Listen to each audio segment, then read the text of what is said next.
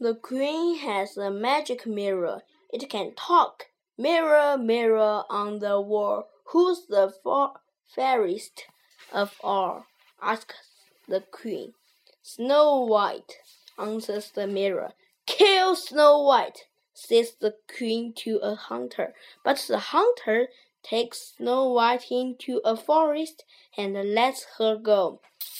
Snow White meets seven dwarfs in the forest. She stays with them. Mirror, mirror on the wall, who's the fairest of all? asks the queen. Snow White in the forest, answers the mirror. The queen goes to the forest. She looks like an old woman. She gives Snow White a big red apple. Snow White tastes it and falls asleep. The dwarfs cannot wake up Snow White. What happens next? See the film and find out.